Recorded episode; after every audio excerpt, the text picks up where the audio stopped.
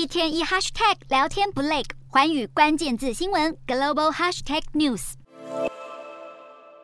今年的联合国气候峰会由埃及政府扛下主办工作，但其实有不少人对此感到惊讶，因为环保主义在埃及并不盛行，而且当局的人权记录颇有争议。虽然埃及政府表示会在峰会现场的指定区域允许维权人士进行抗议，但维安部队其实已经发动了数十次的逮捕，让政府被批评只是在做门面功夫。在埃及的人权争议中，有一位名叫法塔的维权作家格外受到关注。法塔是二零一一年在阿拉伯之春风潮中鼓舞民众起义推翻埃及前独裁政权的重要人物，但他过去十年的光阴多半是在大牢里度过，现在还继续在服刑。随着这次气候峰会登场，法塔进入了绝食甚至是绝水的抗议。拥有埃及跟英国双重国籍的他，要用这种激进手段逼迫埃及政府允许他进入英国领事馆。英国首相苏纳克已经表示，他会在峰会上提出有关法塔的问题。德国政府和另外十五位诺贝尔奖得主也呼吁埃及政府释放法塔。上一次埃及获得全球媒体如此关注，已经是二零一一年阿拉伯之春的时候。此后，这个国家接连遇上政治动荡、军政府接管、异议分子被镇压，跟一系列的经济冲击。学者研判，埃及政府如今想透过主办气候峰会来展现国家实力跟外交影响力，不但要改善埃及的国际形象，也能趁机推动绿色能源计划跟其他政治对话。